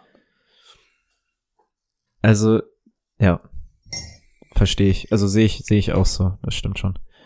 Ähm, ja, die Press Pressekonferenz, gut, na natürlich ist da keiner happy nach so einer Niederlage, vor allem wenn du es schon wieder im NFC Championship Game nach einer grandiosen Saison. Also letztes Jahr war ja mit Ach und Krach irgendwie da hingekommen, weil dann war mal die Defense gut, dann war sie mal wieder scheiße, dann war die Offense. Die Offense hat das ganze Jahr letztes Jahr nichts auf die Reihe bekommen, dieses Jahr lief die Offense ja echt gut. Und du hattest Ähm, letztes Jahr halt überhaupt keine Chance, ne, gegen die 49ers. Ja, da hat das, äh, diesmal konnten wir dann den Lauf verteidigen, da haben wir gar nicht drüber gesprochen. Das, das, das ging das einigermaßen. vierte Mal in Folge jetzt verloren, ne? Also es ist, glaube ich, auch Ja. der Stachel sitzt tief.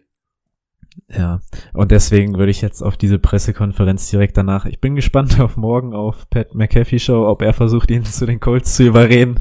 Wahrscheinlich wird es versuchen. Ähm, aber ja, da, da würde ich jetzt nicht so viel drauf geben und da irgendwie was raushören, dass er jetzt Green Bay verlässt. Klar gibt es diese Befürchtungen bestehen natürlich immer, aber das würde ich jetzt daran nicht festmachen. Ah. Ich verstehe nicht so ganz, wie, also Aaron Rodgers braucht gar nicht, meiner Meinung nach, nicht, nicht diesem, da irgendwie jetzt seinem Coach die Schuld geben, weil er hat es ja in diesem Spiel selbst auch oft genug in der Hand. Die Defense hat ihm oft genug die Möglichkeit gegeben, da irgendwas zu reißen. Also finde ich jetzt nicht, dass er irgendwie einen Anspruch hat, hier dem Coach die Schuld zu geben. Was ich nicht verstehe, du hast da noch 30 Sekunden Zeit, bis dieses Field Goal gekickt wird. Sag doch dein, also ganz ehrlich, wenn Aaron Rodgers zu Matt LeFleur hingeht und sagt, ich spiele jetzt hier diesen vierten Versuch, dann wird mit Matt LeFleur auch sagen, ja, okay, ist auch eine Option, dann, dann mach das halt.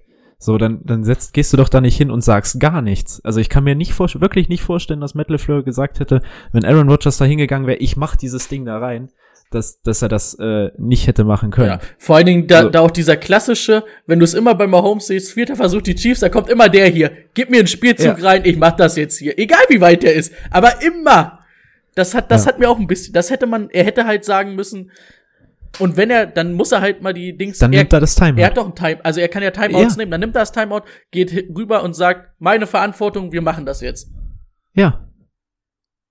Und dann braucht er im Nachhinein halt niemand anderen sonst die Schuld geben irgendwie für dieses Spiel, weil klar hat er mit dieser O-Line-Leistung echt Druck gehabt und klar war, ist, ist das eine Top-Defense, aber er hatte oft genug die Chance und das lag jetzt nicht daran. Und ich denke mal, zu der Einsicht wird er hoffentlich auch noch kommen. Ja. Aber Timo, um das nochmal zu sagen, ich dachte auch nicht, dass Tom Brady in einem Heim-Playoff-Spiel mit einer Pick 6 die Patriots verlässt. Wurde ich dann auch einem Besseren belehrt. Und ähm, um das auch nochmal zu sagen, man sieht's dieses Jahr, es lag definitiv letztes Jahr nicht an Brady, dass ähm, da nichts funktioniert hat in der Offense. Äh, ja, also um, um die, um die Casa Rogers jetzt auch einmal abschließend zuzumachen von mir aus. Ähm, ich sehe Rogers nirgendwo anders als bei den Packers. Auch nicht nach diesem Spiel. Also das wird maximal so ein Philip Rivers Ding in seinem allerletzten Jahr der Karriere vielleicht noch mal einen Ausflug irgendwo hin machen oder so. Aber ich kann mir auch nicht vorstellen, dass Rogers jetzt das Team verlässt. Jetzt brauchen wir, das wird jetzt sowieso nicht aufgrund dieser einen Situation sein. Ich glaube, so ein Tapetenwechsel kommt dir dann schon in den Sinn, wenn du jetzt das vierte Mal in Folge das Ding da verkackst und jedes Mal liegt es irgendwie an was anderem. Da hast du natürlich wahrscheinlich auch das Bedürfnis, okay, jetzt könnte mal wieder neuer Wind hier rein. Ich glaube, was jetzt einfach immens wichtig ist, dass du dich an Packers Stelle mit ihm zusammensetzt und jetzt wirklich, ähm, du hast mit Jordan Love jetzt eventuell den Backup geholt für die Zukunft. Jetzt musst du aber für dieses Jahr nicht nur mit dem Playbook einem Aaron Rodgers entgegenkommen, wie zum Beispiel ein Tonyan auf einmal mehr einzusetzen, damit du ihm eine Waffe zauberst. Jetzt musst du, glaube ich, dich wirklich mit ihm zusammensetzen, ganz klar die Sachen angehen, die Aaron Rodgers haben will, und zwar Waffen, die musst du ihm jetzt wirklich auch geben, ähm, damit du ihn irgendwie bei der Stange hältst. Und ich glaube aber auch, Ja. dass das passiert. Also da muss auf jeden Fall ein Austausch her. Ja.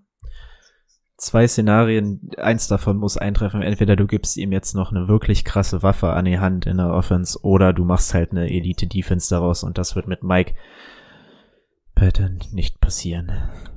In meiner Madden-Karriere haben sie Devontae Smith im Draft gezogen. Macht richtig Spaß, gegen die Packers zu spielen mit Devontae Adams und Devontae Smith. Das glaube ich gerne. Wie sind sie denn an den Und, gekommen? und, und, und ich hab Gilmore und äh, Zay, Zay äh, Jackson. Ich kann JC Jackson. Also das sind ja auch nicht zwei schlechte Corners. Ähm, weiß ich nicht. Ähm, ich glaube, die waren an 12, 13, 14, 15 dran, haben den da gezogen. Na gut, da kriegst du ihn, ja. Wollen wir die Packers zumachen? Ja, wir haben wenig über die Buccaneers gesprochen. Ja, ja, stimmt, über die Bugs müssen wir auch mal reden. Also, ähm, Todd Bowles wieder einen grandiosen Job gemacht, meiner Meinung nach. Ähm, die große Schlüsselszene, die mir aufgefallen ist, habt ihr gerade vorhin schon genannt. Was sie richtig gut ausgenutzt haben, ist einfach den Ersatz von David Bacchiadi zu attackieren und zwar mit allem, was sie haben. Also insbesondere JPP ist da ja mit seinen ähm, sechs Fingern oder wie viel er noch hat, ist der da ja richtig durchmarschiert. Hat er richtig Druck gemacht. Wie viel hat er noch? Sieben? Sieben Finger, ne? Ich dachte, er hat Boah, ich neun. weiß es Neun? nicht. Hat er nur einen Finger verloren? Ich dachte, aber Nee, der hat ein paar weniger auf Ich gerade sagen, Fall. ich glaube so drei oder so hat er. Ich, ich versuche, ich gucke auch tatsächlich immer auf den Handschuh, wenn er rangeht. Ähm, aber da war natürlich richtig Druck. Ne? Sie haben sehr, sehr aggressiv gespielt. Das ist das, was Todd Bowles die ganze Saison eigentlich schon macht. Das macht die Bucks halt auch so richtig stark. Und ich hatte auch immer so dieses Gefühl, Brady musste offensiv auch nicht so tief in die Trickkiste greifen oder die krassesten Würfe rausholen. Da waren gute dabei. Aber er musste sich auch nicht über acht Ecken verbiegen. Es wurde ihm halt echt immer playmäßig extrem einfach gemacht. Also entweder du hast immer einen auf eine Seam lang geschickt, den hat er bei jedem fünften Wurf dann mal angeworfen. Ansonsten immer so ein paar Underneath-Sachen und dafür ist die Qualität in diesem Team einfach offensiv mit Evans, Godwin, Gronk, Miller einfach zu hoch, als dass du das ungenutzt lässt. Und ähm, ja, offensiv, es lief einfach, gab keine großen Ausfälle. Zum Schluss dann natürlich schon äh, mit den Turnovers, die aber ja auch nicht groß auf die Kappe von Brady gingen. Ne? Ich glaube, der eine war kacke gemacht von Brady, ansonsten der letzte, Der der, letzte war von Evans, glaube ich, noch ein bisschen gepitcht, ne? Der erste war klasse von Amos gelesen. Ja. Muss man einfach mal neidlos anerkennen. Der zweite würde ich auch Mike Evans geben, weil den kann er da schon runterpflücken. Ist, war schon ein bisschen hoch. Ja, aber wenn du die Hände dran hast, musst du ihn haben, finde ich. Oder du darfst ihn zumindest nicht noch mal hochpitchen, weil dadurch hast du ihn erst für Jair. Wie heißt ich? Ich hätte gesagt, er heißt Jair Alexander, aber er heißt ja Jair oder irgendwie sowas. ne? Jair, Okay. Jair, ja. Jair. Ähm, dafür hat er ihn für ihn ja noch mal heiß gemacht, ne? Also ja, also Ja, ich und die- würde auf jeden Fall und Brady den- die nicht zuschreiben alle. Und den letzten darf er natürlich nicht nehmen. Als er Druck kriegt, Ja, darf der. er natürlich nicht nehmen. Genau, der geht ganz klar auf Brady. Ähm, das hatten, das hatte ich dir da auch noch geschrieben. Ne? Da haben wir auch gesagt, da wollte er einfach zu viel. Ne? Da hat er, glaube ich, gemerkt, okay, jetzt kommen die Bucks gerade so ein bisschen ins Straucheln. Die Packers gewinnen so ein bisschen Überhand. Und normalerweise kennt man von Brady, wenn der Druck kommt, dass er die Schildkröte macht und zwar alles zusammenzieht, sich zur Kugel macht, wartet, bis der Sturm vorbei ist und danach wieder aufsteht und den Schiedsrichter böse anguckt. Und da hat er genau das Gegenteil gemacht. Er wollte dann unbedingt noch mal mehr machen. Ah, Druck kommt an, aber ich bringe den Ball jetzt trotzdem mal. Und da hat Brady eine ganz, ganz untypische Sache Ah, ich für glaub- ihn gemacht. Ich glaube, er hat, also der war ja dann deutlich zu kurz geworfen, weil er ja auch so halb fast getroffen wurde. Er wurde nicht so richtig getroffen. Ich glaube, er hat, bevor der Verteidiger kam, einfach gesehen, Mike Evans ist ganz gut offen da, weil der hatte ja schon, er hatte, er hatte ja, ähm, wie heißt er jetzt? Jair? Jair. Jair, ja, in dem Fall hat er ihn ja mal geschlagen. Aber dann war der Ball ja natürlich äh, zehn Meter zu kurz am Ende. Weil er halt Druck hatte. Ja. Und was man noch sagen muss, ähm, defensiv waren die Bucks auch relativ angeschlagen. Ne? Also da waren auch mal hier der eine Linebacker ist ja ausgefallen auf jeden Fall. Der wird zum Super Bowl wohl zurückerwartet. Und irgend, irgendwas war noch. Also die Defense hat Win- mir mal White- Whitehead ist ja im Spiel nach dem Tackle Stimmt, der ist gegen rela- Jones rausgegangen. relativ Und früh, Winfried hat, hat gar nicht gespielt, der ist auch ausgefallen. Und Antonio Brown war ja auch nicht sowieso, dabei. ja. Da werden wir mal in zwei Wochen gucken. Also Winfrey und auch Whitehead, das sind auf jeden Fall wichtige Bausteine in dieser Defense. Genau. Und die haben so, also die Defense, also wa- was mich bei den Bucks fasziniert, ist gar nicht so diese krasse Offense und die ist halt wirklich krass. Was mich wirklich fasziniert bei den Bucks ist einfach die Defense und die Art und Weise, wie Todd Bowles mit denen spielt. Das finde ich sehr, sehr inspirierend. Das haben, da haben sie einen echt sehr, sehr guten Job gemacht und die Packers sind meiner Meinung nach so mit den, also schon noch hinter den Chiefs, aber mit den Chiefs so auf die Saison gesehen waren sie schon so mit das gefährlichste Offensivteam und da derart gut zu spielen, Hut ab. Definitiv.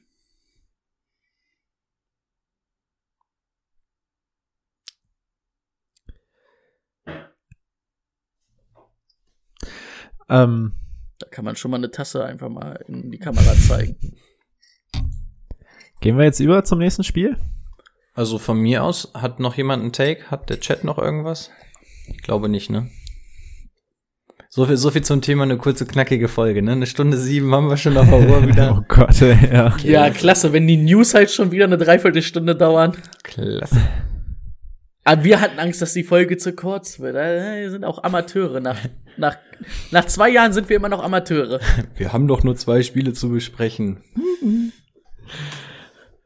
Bills zu Gast bei den Chiefs und ich mach's wie eben kurz das Spiel ein bisschen runterbrechen. Guter Start der Bills. Äh, tatsächlich ja dann 9-0 in Führung gegangen im ersten Viertel. Nachdem McCall Hartman ja den, den äh, Punt nicht fangen konnte. hat er aber im späteren Verlauf noch wieder gut gemacht. Äh, hat er auch einen Touchdown erzielt und noch einen langen Lauf, glaube ich, ne? Ja, langen Lauf, 50 Yards. 50 Yards. Und ja, es war einfach am Ende nicht, also die Bills konnten einfach damit nicht mithalten, was Kansas gezeigt hat und vor allem auch äh, die Defense von Kansas hat dem Ganzen echt gut standgehalten.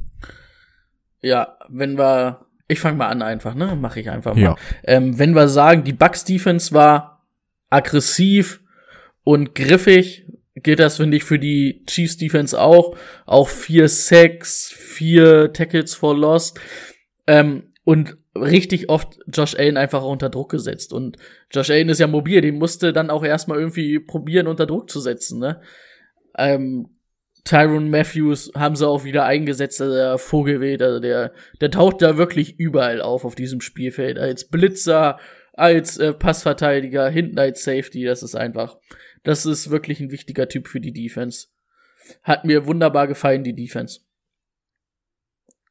Ja, in die Kerbe schlage ich auch. Also Ähm, für mich sind es zwei Spieler, die auf Defense-Seite der Chiefs ganz krass rausgestochen sind. Das ist zum einen Tyron Matthews, ähm, ist für mich im Moment der attraktivere Jamal Adams. Also Jamal Adams, bei dem wird immer so kokettiert, ah, das ist ein Strong Safety, der aber auch in den Pass Rush gehen kann und, und, und. Alter, das macht Tyron Matthews auch und zwar auf die Saison gesehen tausendmal besser. Also Tyron Matthews ist schon ein extrem krasser Baustein.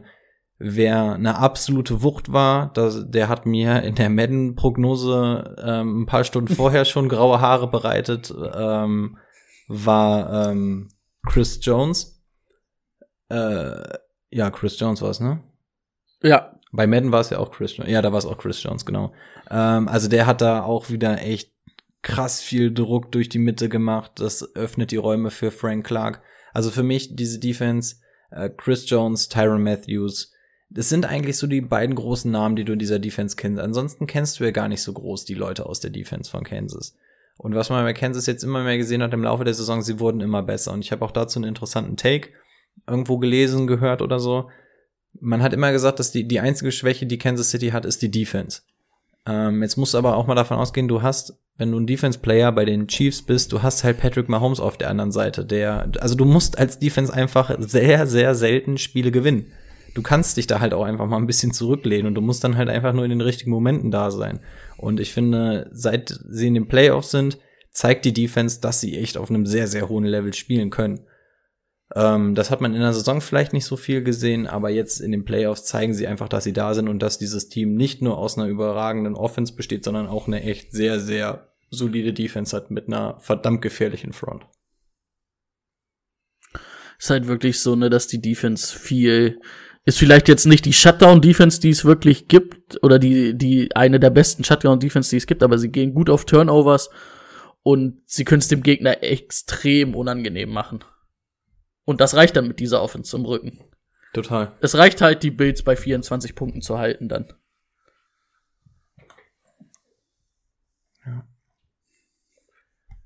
Ja, weil machen wir uns nichts vor. Was nutzt es dir, wenn du so eine äh, Defense hast wie die Ravens, die die bei 17 halten, aber halt deine Offense nur drei Punkte auflegt? Das nützt dir dann halt auch nichts.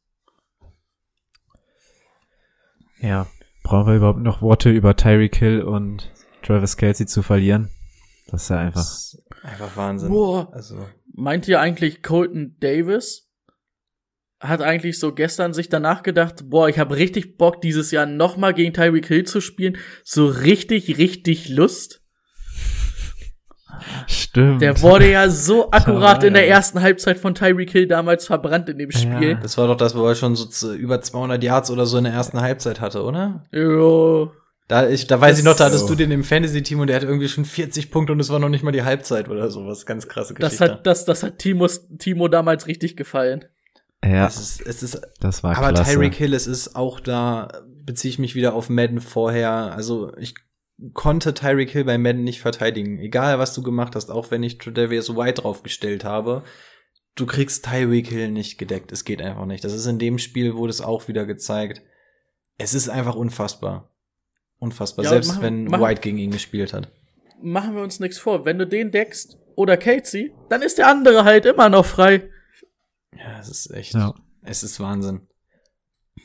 Also, ah, und äh, also, ähm, Kelsey habe ich zwei, dreimal gedacht, warum die Defense von den Bills, insbesondere bei dem zweiten Touchdown, also das war nichts Verrücktes. Also der erste Touchdown von Kelsey war ja dieser ganz verrückte ähm, Flip-Shuffle. Ich weiß gar nicht, ob das als Pass-Touchdown zählt oder so, ne, den er irgendwie so aus dem Handgelenk, also nicht mal so ist, geworfen Passing, hat. ist ein Passing Zählt als. Passing, ja. Also Aber den machen sie ja auch relativ oft an der Goal-Line. Ja. Also da machen sie echt so verrückte Sachen. Also auch ein ganz verrücktes Ding. Das war natürlich was Verrücktes, aber als du dann den zweiten Touchdown von Travis Kelsey zum Beispiel gesehen hast, da waren sie auf jeden Fall in der Red Zone. Also du warst jetzt nicht sonderlich weit entfernt von der Endzone.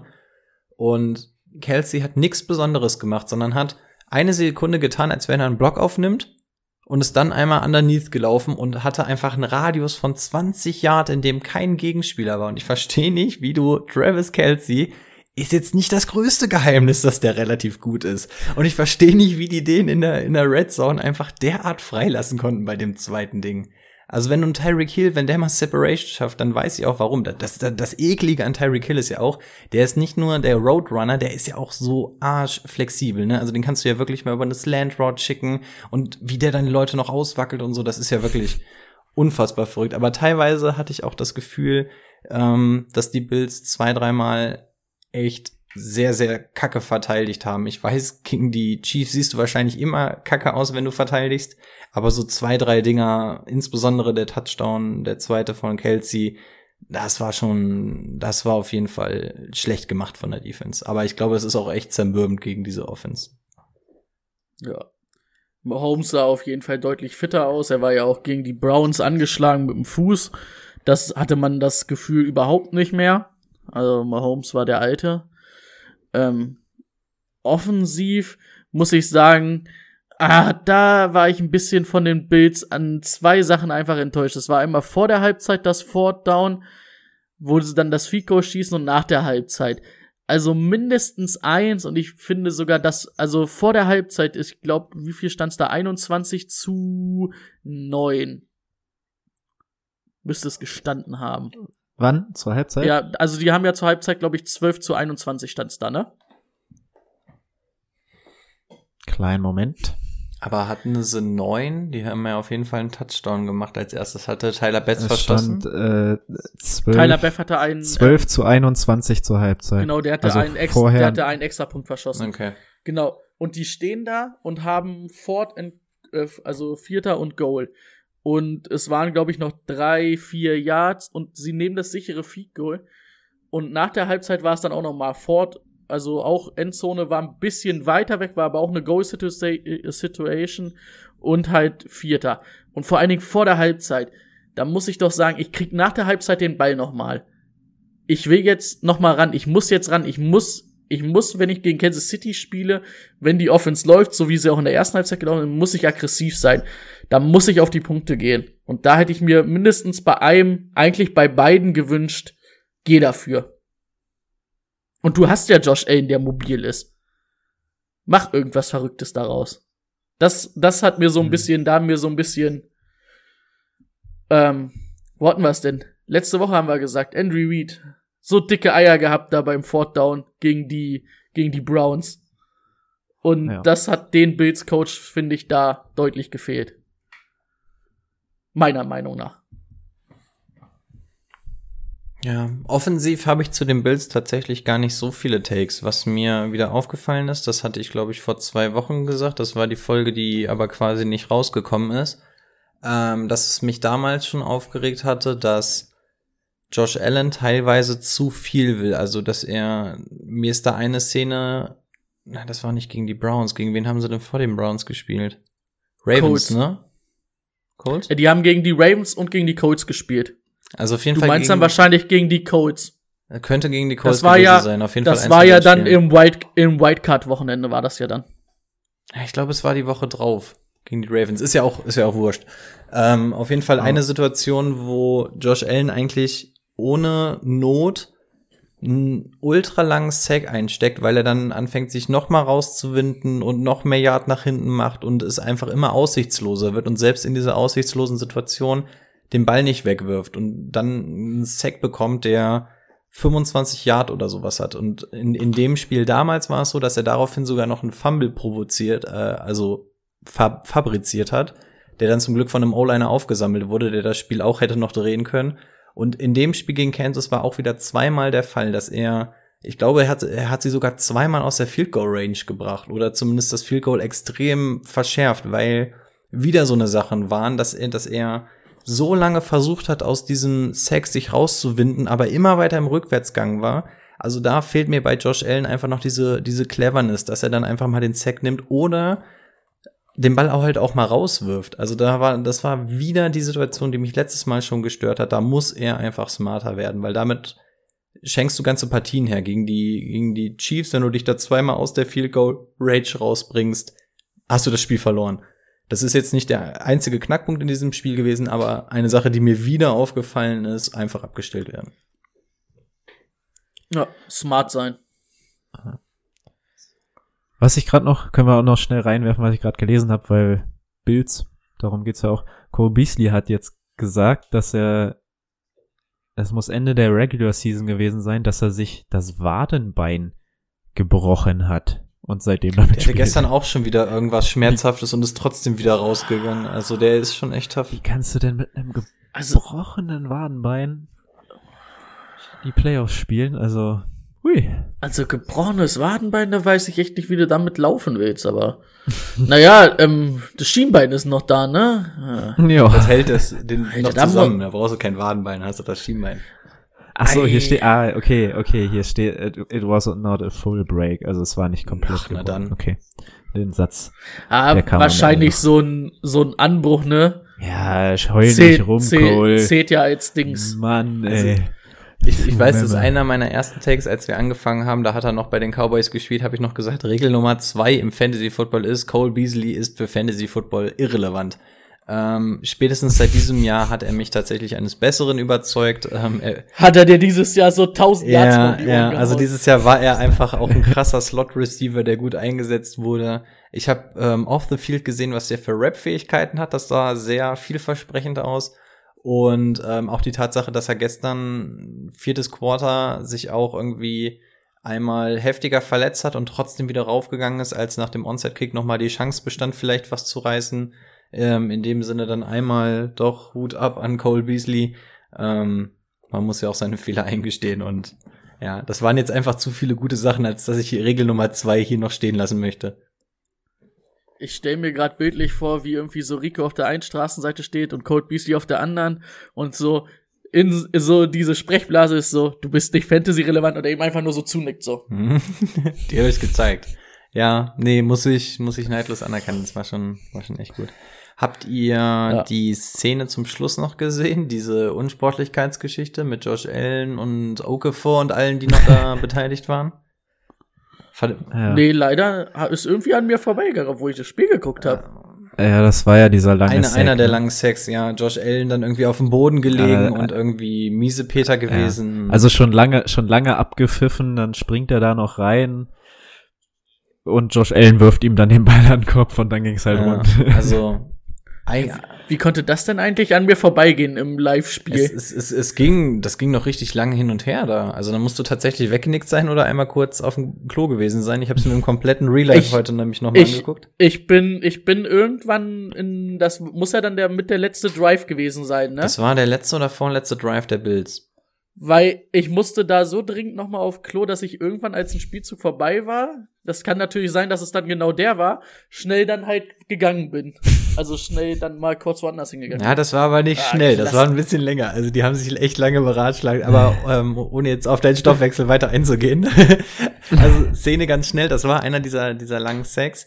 Und ähm, ja, Josh Allen lag schon auf dem Boden und ich habe im, im Live, habe ich es nicht gesehen, ich habe es erst im Real Life gesehen, als sie wirklich draufgehalten haben, lag halt auf dem Boden und hat den Ball halt so weggeworfen und aber sehr gezielt auf Okafors Visier. Okafor daraufhin dann irgendwie ähm, ein bisschen lauter und aggressiver zu Josh Allen gegangen. Das hat dann wiederum den O-Liner nicht gefallen, der dann mit Vollspeed Okafor abgeräumt hat und dann ging es halt die ganze ja, Aber dann ordentlich.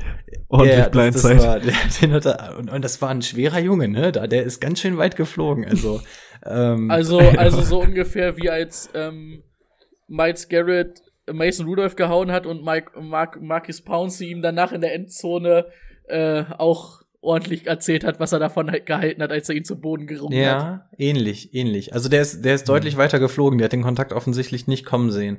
Ähm, Gab es aber auf jeden Fall auch ein ganz, ganz großes Hin und Her und irgendwie.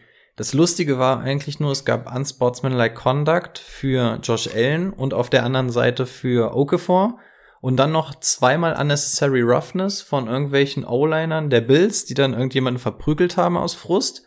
Und Ende des Lied war es dann einfach, ja, heben sich alle gegenseitig auf, weiter geht's. Wo ich auch dachte, okay, das ist jetzt eine absolut kuriose Regel. Ähm, zweimal, wenn, also wenn sich zweimal Sportsman, unsportsmanlike Conduct au aufhebt, Ja. verstehe ich das. James. Aber wenn dann noch drei andere Jungs draufprügeln, die auch eine offizielle Strafe bekommen, dann einfach so, ja komm, schwamm drüber, ne? Wir wollen alle pünktlich nach Hause. Wir machen jetzt einfach hier mit Fourth Ja, Down da, weiter. ja, das Einzige, Okay. was dann halt zählt, sind diese, sind dann halt, ne, weil es ja dann immer ist, ähm, das ist dein erstes persönliches Foul, beim zweiten bist du raus, ne? Das zählt ja trotzdem. Auch wenn die, wenn sie sagen, ähm, die Penalty sind offset, also dass sie, dass sie sich aufheben von den, von den Strafen her, aber die, die persönlichen Strafen zählen ja trotzdem.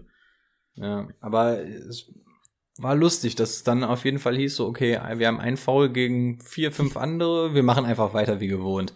Dann war schon so, also da hat auch Tony Mhm. Romo so, äh, okay. Okay. Geht dann wohl weiter. Das war, schon interessant. das ist dann wie das, wie das Ding bei den, wo bei Washington, wo dann der Fumble in der Endzone auf einmal doch kein Touchback war und dann doch ein Touchback. Ja. Ja, herrlich. Stimmt, das Habt ihr war auch den, verrückt. habt, Was habt ihr die beiden Onside-Kicks von Tyler Best gesehen? Also den ersten, den ersten hat er ja verwandelt und der zweite ist, Ja. war noch mal nah dran. Also da waren echt gute Reflexe von, ich glaube, es war nicht Hartman, weiß nicht, irgendeiner von den Chiefs. Also dafür, dass seit Woche 8 war es, glaube ich, ich glaube in Woche 8 ist ein Onside-Kick geglückt und ansonsten in der ganzen Saison gar nicht. Ähm, dafür hatte Tyler Best gestern aber echt richtig gute Dinge. Also vielleicht wird der Onside-Kick ja doch noch mal was. Normalerweise schalte ich eigentlich schon aus, wenn es zum Onside-Kick kommt, aber da waren Ja. echt mal gute Dinge dabei. Und dann eins der Fourth Down für einen Touchdown ausgespielt. Ist das noch mal richtig spannend dann. Ähm, Was ich ein bisschen oder was was ich herzergreifend fand, dass Stefan Dix der einzige war, der sich die Ceremony angeguckt hat, so von wegen äh, ich bin nächstes Jahr auch noch mal da. Das fand ich, das hat fand ich gut, hat hat mir gefallen. Hat er sich aus dem College abgeguckt, die hatten das ja auch letztens gemacht. Aber ja. Ja. Was, was ich, was ich Jo, so ganz gut Fall- fand, was die Kommentatoren dann immer gesagt haben, so, ey, am Bills Stelle, ne, brauchst du im Endeffekt nicht mal traurig sein, ne, Future is bright, ey, dein Quarterback ist fucking 24 Jahre oder sowas, ähm, du hast da gerade mit dem Wide Receiver was unglaublich Gutes da noch mit hin kreiert, die Defense ist legit, also diese, diese Franchise ist auf einem sehr, sehr guten Wege. Noch besser Schöne Worte zum. noch besser, Abschluss. wenn der Offense Coordinator nicht geht, dann haben sie auf jeden Fall noch bessere Zukunft. Ja. Wie sehr freut ihr euch eigentlich jetzt drauf, wenn ihr JPP im Super Bowl ähm, über die Seite kommen, äh, kommen seht, auf der Eric Fischer nicht mehr ist? Wo, wo das, Fischer hat, das hatten wir doch schon. Aber okay, wir wollen ja nicht vorgreifen auf den Super Bowl, ne? Das ist ja nochmal nächste Woche. Ja, Wo, wo, wo, wo was? Sag noch mal, ich hab's akustisch gerade nicht Äh, verstanden. Jason Pierre-Paul ist doch, äh, hat doch den Ja. Left Tackle Ersatz von Bacchiadi schon vernascht, ne? Und das gleiche ist ja jetzt auf Kansas City Seite auch nochmal, wenn Eric Fischer ist ja auch Left Tackle, Ah, wenn der weg ist, ja, das stimmt. könnte, könnte ein kleines Déjà-vu werden. Ja. ja, das Waren stimmt. auf jeden Fall zwei unterhaltsame Spiele, fand ich. Auch wenn ähm, das zweite ein bisschen eindeutiger war. Zum Schluss wurde es ja auch noch mal ein bisschen spannender, aber ich fand, es waren echt zwei schöne, schöne Spiele und ich bin ganz dolle traurig zu wissen, dass es nur noch ein Spiel gibt. Und Timo, Gott sei Dank ist unser Wunsch oder mein Wunsch in Erfüllung gegangen, dass es bei beiden Spielen nicht geschneit hat. Weil ich hatte nämlich den Wunsch letzte Folge geäußert, für dich, Rico, dass es zwar kalt ist, aber dass es bitte nicht schneien soll, weil mir das das zu, zu sehr verfälscht. Ich wollte schöne Spiele in der Kälte sehen, aber ohne Schnee auf dem Feld. Ja, in Wisconsin lag, glaube ich, Schnee, aber es hat nicht geschneit währenddessen, ne? Ja, die haben das Feld, nee, währenddessen nicht und die hatten ja das Feld vorher ganz gut vorbereitet. Ja, Sehr, sehr gut. Wie traurig Okay. seid ihr, dass es kein Pro Bowl gibt? Vielleicht wird's, vielleicht wird's ja sogar spannender mit den Madden Challenges. Was für Madden Challenges? ähm, das Pro Bowl Wochenende. Ich weiß jetzt nicht, inwiefern es übertragen wird, aber da gibt's ganz viele Challenges von den Pro Bowlern im Madden, Ach, echt? oh, dass die dann irgendwie Madden gegeneinander Naja, zocken kreativ. oder Kreativ muss miteinander. man sein. Also sie sie haben also das würde ich mir lieber Ja, ne? anschauen als den Pro Bowl, weißt du, Stimmt. also bin ich ehrlich. richtig. Ja. Vor allem der letzte Pro Bowl war schon kack und dann kam, glaube ich, der Tod von Kobe Bryant wurde auch, glaube ich, beim Pro Bowl verkündet, oder? Boah, stimmt, das kann Da waren ja. auch alle so nach dem zweiten Quarter, als die Nachricht durchkam, waren auch alle so, ja, okay, alles klar. Ma macht es noch, Kö- macht können wir jetzt noch auch- besser als sonst schon. Ja. Okay, dann danke für diese angenehmen anderthalb Stunden. Schön, dass ihr dabei wart, live oder halt hier auf Spotify oder Apple. Äh, wie heißt es da? Podcast oder Music. Podcast. oder auf welcher Plattform ihr uns auch immer hören mögt. Bis zur nächsten Woche, dann gibt's endlich die Super Bowl Vorschau. Ja, bis zur nächsten Woche. Ich freue mich auf die Sonderfolge zum Pro Bowl. Also, macht's gut.